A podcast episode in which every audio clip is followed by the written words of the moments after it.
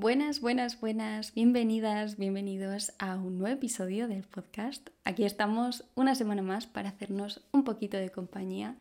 Y si estás teniendo un buen día, me alegro un montón, espero que estés teniendo una semana fabulosa. Y si no es así, pues espero al menos poder amenizarte estos próximos 20 minutos. Y de hecho voy a meter un pequeño jingle antes de empezar. Mola, ¿verdad? No sé, estaba viendo como mi eh, biblioteca donde saco la música para los vídeos de YouTube y me encontré esta pista y dije, mira, la voy a meter en el episodio de hoy porque hoy estoy de muy buen humor y además hoy traigo un tema del que me apetece mucho hablar. Y es que no sé si es porque está empezando septiembre, es como el comienzo del cuatrimestre del año escolar, Em, los hábitos nuevos, la vuelta a la rutina, buscar empleo, cambiar de empleo, bueno, no sé, es como los cambios, ¿no?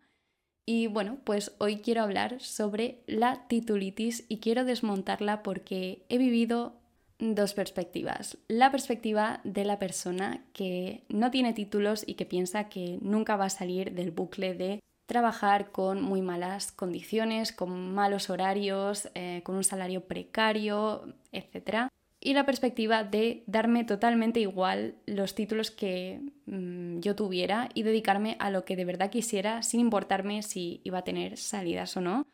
Y bueno, pues os voy a dar mi perspectiva porque es cierto que pues la verdad es que he tenido muchísimos trabajos, he tenido condiciones muy diferentes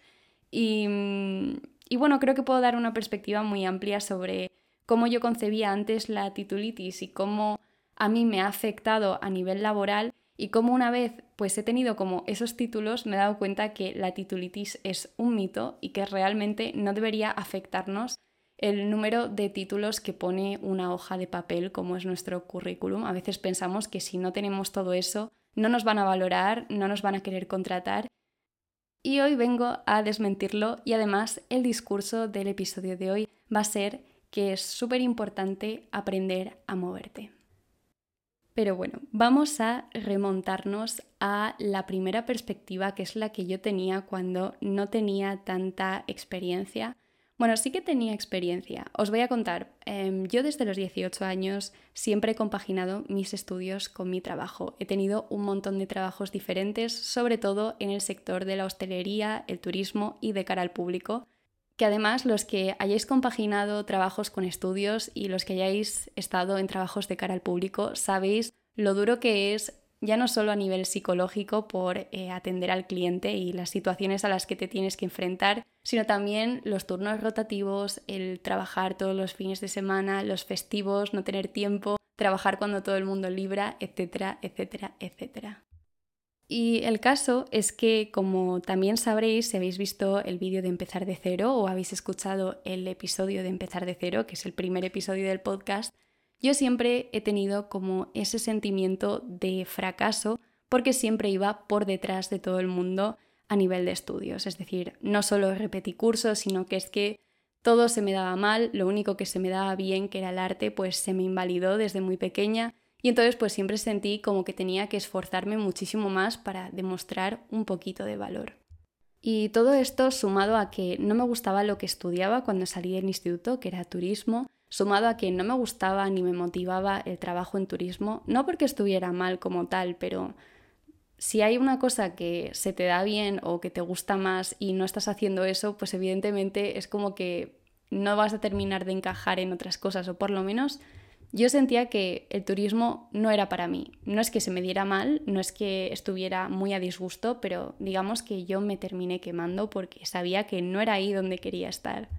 Y el caso es que yo pasé por un montón de trabajos diferentes, eh, pues con salarios muy precarios, con condiciones muy muy malas. Había días en los que tenía que trabajar 10 horas seguidas y salía del trabajo a las 12 de la noche y al día siguiente tenía que levantarme a las 6 de la mañana para ir a trabajar por un salario totalmente absurdo porque además muchas veces se aprovechan. Y recuerdo que Em, cuando yo empecé la carrera universitaria, yo estudié la universidad básicamente porque estaba convencida de que sí o sí necesitaba tener un título universitario de lo que fuera, porque si no, no iba a conseguir encontrar un trabajo eh, con un salario digno, em, pues bueno, lo, típico que nos han vendido desde pequeños, ¿no? Que pues tienes que ir a la universidad, tienes que, pues la titulitis. Eh, por cierto, no he explicado qué es la titulitis por si alguien no sabe lo que es. Básicamente es como el demostrar tu valor o el, esa creencia social de que cuantos más títulos tengas,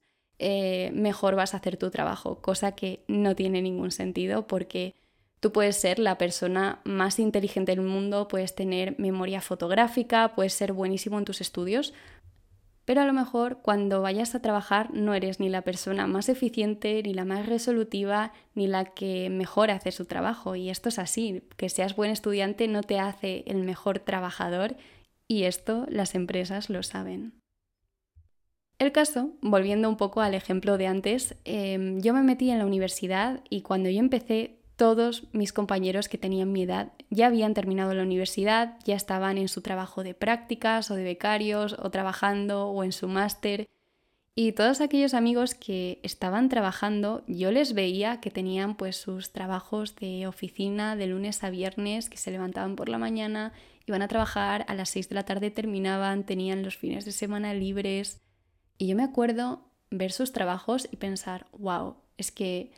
mi máxima aspiración en la vida es poder tener una estabilidad horaria porque yo tenía los típicos trabajos, pues eso, que todos los fines pringaba, eh, trabajaba todos los festivos, nunca podía salir, nunca podía hacer nada y cuando podía tampoco es que tuviera mucho dinero para hacer planes, porque es que encima, pues eso, eran los típicos trabajos pues de estudiantes, mal pagados, eh, hostelería, los que trabajáis ahí sabéis de lo que hablo. El caso es que imaginaros como mi desesperación por algo tan normal como es un trabajo estable de lunes a viernes, que supuestamente es como lo habitual, ¿no? Eh, luego no es tan habitual, pero yo lo veía como un privilegio y era como mi máxima aspiración el poder llegar ahí. Pero yo en mi cabeza estaba completamente cegada porque pensaba que hasta que yo no tuviera un título universitario, hasta que no tuviera mi grado, pues ninguna empresa iba a querer contratarme porque yo no tenía nada que ofrecer. Y bueno, pues en todo ese tiempo eh, quizás podría haber optado por haber em, mandado mi currículum a empresas o entrevistas, pero como nunca mi perfil se ajustaba a todos esos requisitos que se piden en las entrevistas de trabajo, pues automáticamente descartaba el echar mi solicitud y me quedaba pues en los trabajos en los que yo estaba. Quiero abrir un pequeño paréntesis y es que a raíz de seguir a un montón de reclutadores de personal que pues tienen redes sociales y te dan tips de cómo buscar trabajo, de cómo enviar tu currículum, de cómo mandar cartas de presentación, etc., absolutamente todos te dicen que en esas ofertas de trabajo donde te ponen una lista infinita de requisitos que parece que Mm, has tenido que nacer hace 200 años y seguir formándote para poder cumplirlos todos, todos te dicen que esos serían los requisitos ideales para el candidato, pero que no son necesarios. Es decir, que tú no cumplas todos esos requisitos no significa que, que ya por eso no valgas para ese trabajo. Y yo sé que esto es muy difícil de creer porque parece que de verdad si no tienes todos esos títulos, pues no te van a contratar, pero como os he dicho al principio, yo vengo a desmentir esto y es que hace mucho más cuanto tú te sepas mover que los títulos que tengan. Y os voy a poner un ejemplo. Pongamos que tú solamente tienes el bachillerato o tienes una FP, tienes eh, algún curso de corta duración, pero no tienes un título universitario, un máster, no hablas 20 idiomas, ni tienes 100 años de experiencia en el sector pero vamos a decir que te gusta el marketing digital y tú misma te has creado pues unas redes sociales de un nicho concreto, vamos a decir, no sé, crochet. Y el caso es que pues te has hecho un grupo en un chat y, y, manejas un poco redes sociales. No tienes muchos seguidores, pero bueno, pues te gusta manejarlas, sabes cómo funciona SEO, sabes cómo funciona Google Ads, te has creado un pequeño blog, lo que sea, pero estás como metida en esa cosa que te gusta.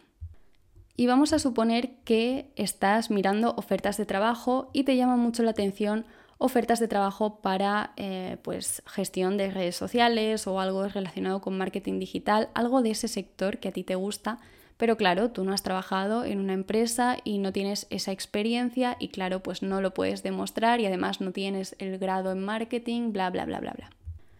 Pues Evidentemente, si tú te quedas en tu casa mirando esa oferta y decides no aplicarla, pues obviamente no va a pasar nada, no te van a contratar. Si tú ves esa oferta y dices, vale, voy a mandar mi currículum em, pues con la experiencia que prácticamente no tengo, por si acaso pues mm, no la echa nadie, pues que a lo mejor tengan mm, un candidato más. Y envías tu currículum y ya está. Es posible que tampoco vaya a pasar nada. Pero si tú te metes en LinkedIn y buscas en el personal de esa empresa, buscas cargos parecidos, y escribes a las personas que están en esos cargos y les preguntas qué, funciones desarrollan, eh, les dices qué tal están en esa empresa, les preguntas un poco, eh, les pides consejo profesional, es posible que te vayan a dar consejos muy buenos. Y con esto no quiero decir que les pidas trabajo directamente a ellos, pero el hecho de que hagas algún contacto, el que pidas consejo a personas profesionales a quienes admiras en su trabajo o personas que ves que te gustaría trabajar en un puesto parecido, pues te van a ayudar un montón a conocer su experiencia. Yo, por ejemplo, esto lo hice cuando empecé a estudiar UX. UX es un campo que, a pesar de que lleva ya como 10 años en un sector ya bastante, pues está bastante consolidado, aunque no lo conozca tanta gente. Pues yo no conocía mucho, no conocía a nadie que hubiera estudiado UX y decidí escribir a gente que me llamaba mucho la atención sus puestos de trabajo o las empresas en las que trabajaban y simplemente les escribí por plena admiración. Yo les decía, oye, mira, eh, soy estudiante, estoy empezando y he visto que trabajas en esta empresa, he visto que estás en este puesto y te quería preguntar si me podías dar algún consejo como profesional em, para una persona que está empezando. Bueno, no sabéis la cantidad de gente que me dio consejos buenísimos. Por ejemplo, si no tienes experiencia, muchos me dijeron que me creara mis propios proyectos inventados y que se basaran pues, en la metodología pues, Design Thinking, Design Sprint, que es lo que se da en UX, que por ejemplo, mm, si conocía alguna empresa, algún amigo que estuviera montando su pequeño emprendimiento, su negocio, o si sabía de alguien que necesitara un UX pero no se lo podía permitir, que en algún momento ofreciese un trabajo voluntario, de esta forma podía ayudar a esa persona y también pues demostrar que tenía experiencia real, que además eso es algo que se valora muchísimo, el hecho de que tú te muevas para hacer esos trabajos. Y de verdad, no sabéis cuánto aprendí gracias a pedir consejos a personas profesionales del sector. Pero es que no solo aprendí gracias a sus consejos, sino que muchos vieron que tenía interés, les hizo pues gracia o les ilusionó el hecho de que yo les viera como personas profesionales y, les pidiera pues su consejo y de verdad, muchas personas me dijeron, oye, me gusta mucho tu interés, me gusta mucho tu actitud. Si me entero de que hay una vacante en la empresa o algunas prácticas, te aviso porque eh, te podría interesar y me encantaría echarte una mano.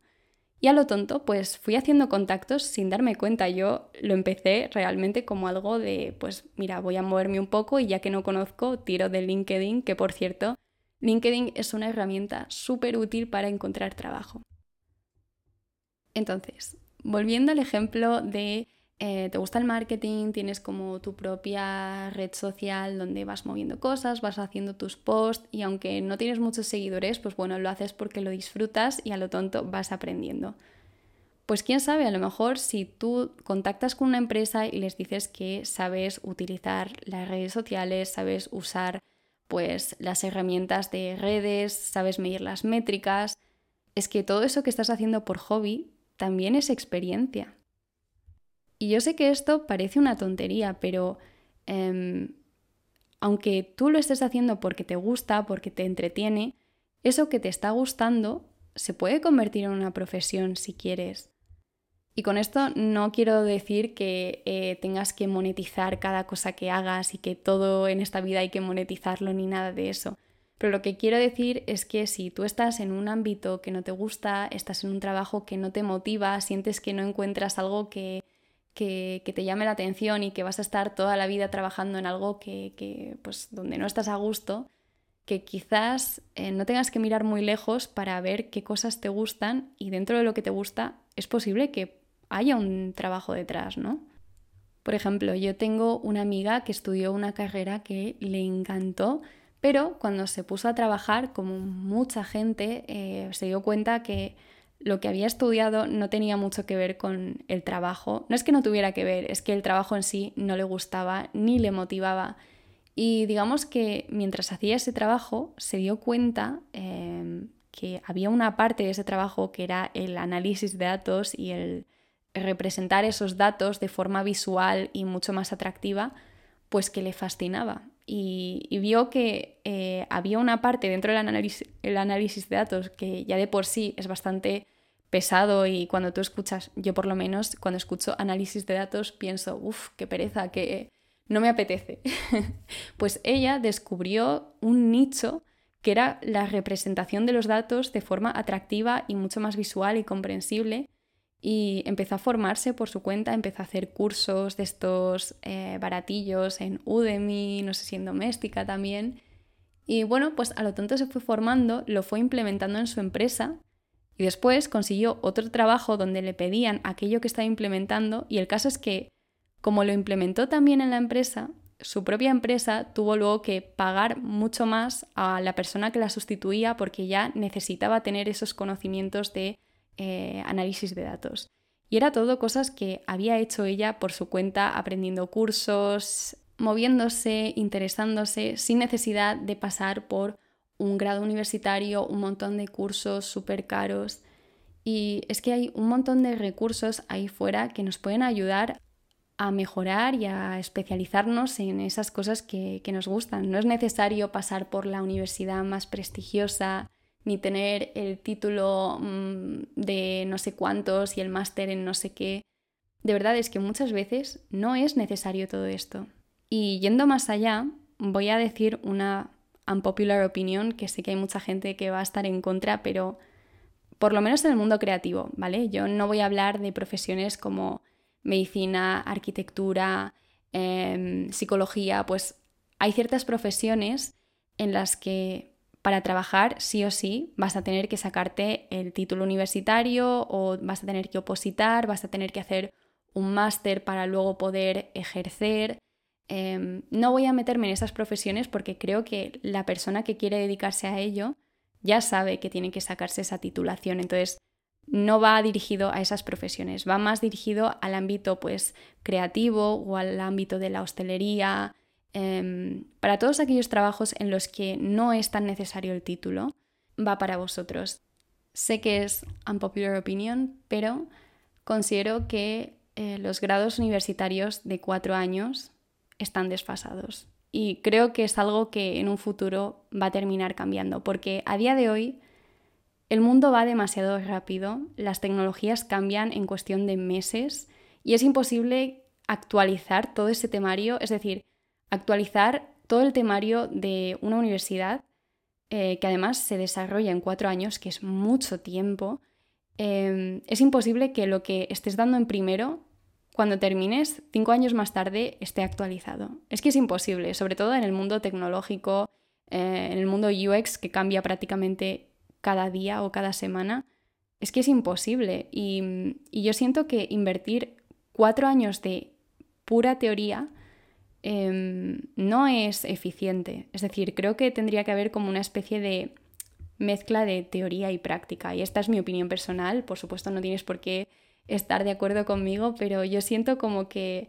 eh, podría haberme ahorrado esos cuatro años y sinceramente yo tengo mi título universitario y no me siento más segura por tener el título universitario. Esto es un mito, esto es algo que yo de verdad pensaba antes y se lo he escuchado a mucha gente decir que eh, tener un grado universitario mm, no tiene por qué cambiarte la vida. A mí, desde luego, no me la ha cambiado y de hecho todos los trabajos que he tenido me los han dado antes de tener el grado universitario. Cuando terminé mi grado, eh, el siguiente trabajo que tuve fue de freelance, entonces no dependía de nadie. Y volviendo al tema este de las formaciones tan largas, la titulitis, si os dais cuenta, em, las personas que están dentro de una empresa siempre están haciendo cursos o, bueno, las empresas que financian los cursos, porque es verdad que hay empresas que pues no cuidan tanto a sus trabajadores, pero las empresas que sí cuidan a sus trabajadores y que les ofrecen muchos beneficios, suelen pagarles cursos de estos pues intensivos, cursos cortos de unos cuantos meses, porque suelen ser cursos que están muy actualizados a las tendencias actuales, que es lo que de verdad les interesa a las empresas, y además aprenden en muy poco tiempo y, y además de forma eficiente, ¿no? Y a una empresa seguramente le sale mucho más rentable pagarle cursos cortos e intensivos a sus trabajadores que eh, grados universitarios de cuatro años que cuando terminen pues igual no aportan nada a la empresa.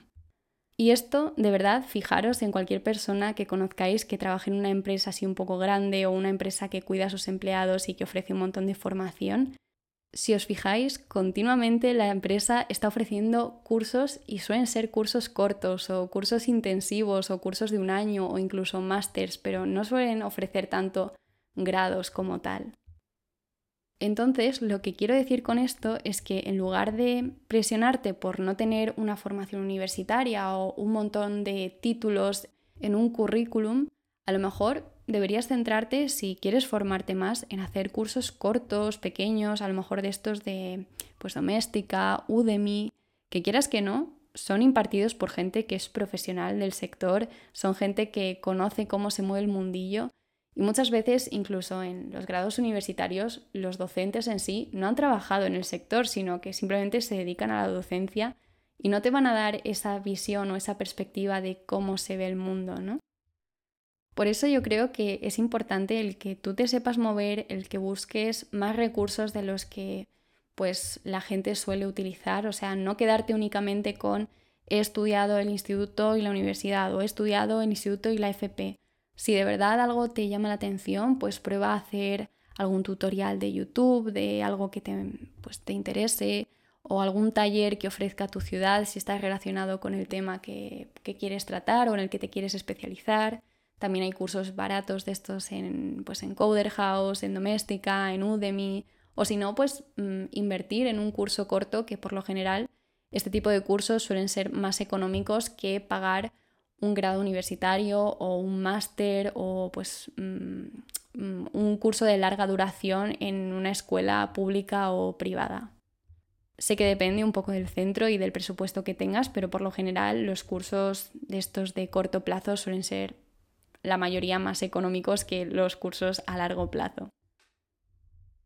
Y algo que quiero decir es que lo bueno de cuando te empiezas a mover es que comienzas a conocer a gente que tiene las mismas inquietudes, que también se mueve, que conoce a alguien, que conoce a alguien que pues eso, que ha hecho algo parecido o que ha estudiado en este sitio o que ha trabajado en este otro y te dan su perspectiva y su experiencia. Y poco a poco pues te vas creando tu red de contactos. Y el caso es que tener contactos es algo muy interesante para tu carrera profesional, porque no es lo mismo, no es lo mismo, esto lo quiero eh, matizar ya, no es lo mismo ser un enchufado que tener contactos. Ser un enchufado es básicamente que te coloquen en un puesto de trabajo simplemente porque eres amigo o familiar de alguien. Es decir, que tu único valor sea eh, el vínculo de amistad o familiar de, pues, de la persona que te ha ofrecido el puesto o de la empresa, etc. Sin embargo, tener un contacto es que tú conozcas a alguien que está preparado para el puesto que, se está solicitando. Digamos que tú estás en una empresa y de pronto eh, hay una vacante pues, de fotografía. Y tú empiezas a hablar con tus amigos y uno de ellos te dice, ay, pues yo un día conocí a un chico que hacía unos retratos buenísimos de producto y, tenía un estilo muy chulo. Y dices, ala, a ver, pásame su contacto y, empiezas a ver las redes sociales o su portfolio y dices, oye, me gusta su trabajo, se lo voy a recomendar a mi empresa. Y entonces mi empresa lo mira y dice, oye, pues es un perfil interesante. Y entonces le han conocido por un contacto, pero realmente le quieren contratar por su talento, no por ser amigo de o familiar de. Y es que nunca sabes cuándo va a haber una oportunidad que te va a llamar a la puerta. Es que nunca sabes cuándo alguien va a necesitar algo de ti Em, nunca sabes eh, el valor que tienes hasta que de pronto pues un día resulta que alguien necesita algo muy concreto y tú se lo puedes ofrecer. Por eso es muy importante que te valores a ti misma o a ti mismo y, y que no pienses que por no tener tantos títulos en tu currículum no mereces un trabajo o no mereces que otras personas te valoren, porque es que tu valor no se mide únicamente en tu memoria y en lo bien que tú hagas un examen,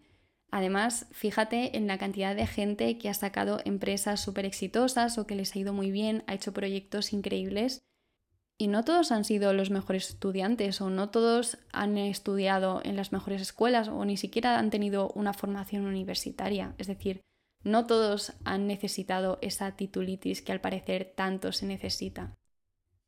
Y de hecho os voy a contar una anécdota que fue cómo yo cambié mi visión de que no era tan necesaria la titulitis por una cosa que me pasó en el trabajo, que fue el último trabajo, la última empresa en la que yo trabajé, porque después de eso siempre he sido autónoma.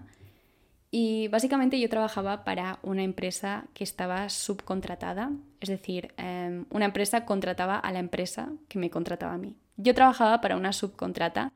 y trabajaba bajo unas condiciones malísimas, un salario muy precario, horarios muy duros, turnos rotativos, horarios de más de 10 horas de trabajo. Bueno, era un descontrol y la verdad es que yo acabé muy quemada de ese trabajo.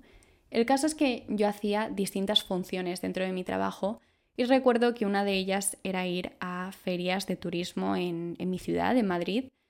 Y el caso es que en una de esas ferias un día pues hubo un problema y eh, aunque no fuera mi trabajo pues yo ayudé a resolverlo a una persona que yo no conocía, pero que resultó ser pues un alto cargo de la empresa que contrataba a mi empresa.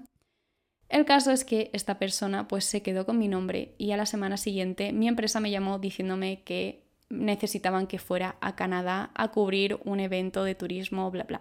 Y a partir de ahí pues me surgió el trabajo de ir a ferias de turismo a nivel internacional y bueno, pues como que mejoré bastante eh, mi trabajo, porque el trabajo que yo hacía era más de cara al público, era un trabajo más duro, con horarios un poco exigentes. Eh, y la verdad es que eh, fue como un poco un upgrade dentro de esa empresa, sin mejorar las condiciones ni mejorar el salario, pero fue como que mejoró un poco. Y además me sentí muy halagada porque una persona había visto que podía hacer bien ese trabajo. El caso es que después de unos años eh, decidí dejar esa empresa porque las condiciones ya eran inviables, yo me sentía muy quemada. Si os interesa que os hable sobre el síndrome del burnt out, de estar quemado, lo haré encantada porque la verdad es que he tenido dos en mi vida que han sido muy fuertes y sé que es algo por lo que pasa mucha gente. Pero bueno, el caso es que yo acabé muy quemada y decidí dejar esa empresa porque ya no podía más, me iba a costar la salud. Y el caso es que un día después de dejarlo recibo una llamada de un número que no conocía y era esa persona a la que le solucioné el problema que me dijo que me necesitaba y que me pagaba lo que yo quisiera por trabajar de forma autónoma para cubrirle los eventos en las ferias en otros países. Y de la noche a la mañana eh, pasé de tener un salario precario, unas condiciones malísimas, un trabajo que me desmotivaba y que me hacía sentir muy mal, a ser yo mi propia jefa, a cobrar un salario mucho más que digno y además ser yo quien elegía los horarios y las condiciones. Y tengo que recalcar que en aquel momento todavía no tenía la carrera universitaria, estaba compaginando ese trabajo con otro trabajo más y mi grado universitario al mismo tiempo, es decir, no lo había terminado, estaba compaginando estudios y trabajo. Y no tenía esa titulitis y de hecho nunca me la pidieron. Y además la persona que me quería contratar como autónoma para hacer ese trabajo nunca me pidió ni se fijó en si tenía un grado universitario, si tenía certificados de idiomas, nada. Simplemente me vio trabajando, le gustó mi trabajo, le gustó cómo yo hacía las cosas y me quiso contratar. Entonces, de verdad, Em, mi vida dio un cambio muy grande a nivel de condiciones. Yo no me podía imaginar que pudiera merecerme em, eso porque estaba acostumbrada, pues lo típico, a trabajos mm, bastante precarios y bastante malos. Y con esto lo que quiero decir es que cualquier persona eh, se merece tener unas condiciones dignas y que además, por mucho que pienses que no vas a poder seguir de ahí, es que nunca sabes la cantidad de oportunidades que hay fuera que ni siquiera te planteas o que se te pasan por la cabeza. Eh, a veces me preguntáis algunas personas que estudiáis turismo que cómo se llama ese trabajo de las ferias que yo hacía y es que ese trabajo no existe. Es decir, eh, te pueden contratar como freelance para hacer un trabajo determinado, pero no existe un puesto de trabajo de una empresa que te lleve solamente a las ferias. Normalmente ese tipo de trabajo es que tú estás en una empresa de turismo y de vez en cuando pues acudes a algún evento, pero en mi caso yo había conocido a mucha gente del sector y entonces aparte de este cliente que me surgió, pues me surgieron muchos otros porque ya me conocían dentro del mundillo, pero ese puesto como tal no existía, pero sí que surgió la oportunidad. Y es algo que yo jamás me hubiera pasado por la cabeza. Entonces, si esto me pasó a mí, seguramente le podría pasar a cualquiera que pues tenga mm, algún hobby o algo que se le dé bien, pero que piensa que, que no va a sacar nada de ello, ¿no? Yo de pequeña, por ejemplo, me encantaba hacer composiciones y hacer fotos, pues como pequeños bodegones y cosas como jugando con posición, los colores, los tamaños. Y resulta que esto se puede profesionalizar y existe un, todo un sector detrás de ello, que es la dirección de arte, que es un trabajo precioso. Y yo nunca me hubiera imaginado que el fijarme en esos detalles y que me llamara la atención lo podría llevar a un trabajo. Entonces, ¿por qué tú no vas a poder llevar a un trabajo algo que te gusta o que te llama la atención o que te motiva o que se te da bien? Es que estoy segura que, mm, que bueno, que seguro que puedes encontrar algo y que de verdad que hay un millón de posibilidades, hay un montón de oportunidades ahí fuera que ni siquiera están escritas, que no sabemos ni que existen y que yo creo que moviéndote puedes conseguir un montón de cosas que ni siquiera te esperas. De verdad, si yo he podido conseguirlo y si yo he podido ver las cosas de otra forma y encontrar trabajo con lo mal estudiante que he sido y, y los palos que he dado por la vida, es que tú también lo vas a poder conseguir, te lo prometo. Y bueno, quería hacer este episodio para todas aquellas personas que se sienten inseguras, que se sienten insuficientes, que piensan que mm, si les llega algo, pues se tienen que conformar con cualquier cosa porque no valen lo suficiente para que les lleguen cosas mejores. O bueno, si estáis en una situación difícil a nivel laboral y queréis salir de ahí, os dedico mucho a este episodio porque yo también lo he pasado bastante mal con el tema de mi valor en el trabajo y, sentirme inferior que los demás. Nadie debería sentirse inferior a nadie porque creo que todos aportamos mucho valor. Y por supuesto quiero romper con esa idea de que parece como que las empresas nos ofrecen muchas cosas y nos tenemos que conformar. Eh, nuestro tiempo es súper valioso y las empresas también tienen que, que valorar nuestro tiempo y nuestro trabajo porque sé que queda muy cursi decirlo, pero es que el tiempo es una de las cosas más valiosas que tenemos, es de lo poco que no vamos a volver a recuperar.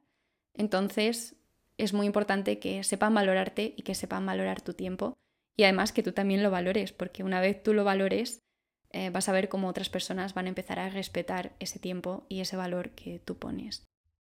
Así que bueno, llegamos ya al final de este episodio. Espero que os haya gustado, espero que os haya parecido interesante o que os haya gustado mi visión. Si no es así, pues bueno, ya lo siento, creo que no todo el mundo tiene la misma visión con este tema, pero yo personalmente desde que estoy en el mundo del diseño gráfico y en el mundo creativo en general, he conocido a muchísima gente que ha llegado muy lejos sin necesidad de títulos. De hecho, eh, yo como creativo, si quiero optar a entrar a alguna empresa, no me piden el currículum, solo me piden el portfolio, que es decir, como un poco la galería de mi trabajo, que es donde se ve realmente el trabajo que haces y si les gusta o no. Entonces, hablo por experiencia que creo que no es tan necesario eh, los títulos como pues eh, el que tú sepas demostrar ese trabajo. Cómo lo demuestres ya es cosa de cada uno y de cuánto se mueva. Así que bueno, eh, no me rollo más, que madre mía, se está haciendo súper largo, que de nuevo muchísimas gracias por pasarte una semana más por aquí, gracias por tu compañía, espero que tengas muy buena semana y nos escuchamos próximamente en el siguiente episodio.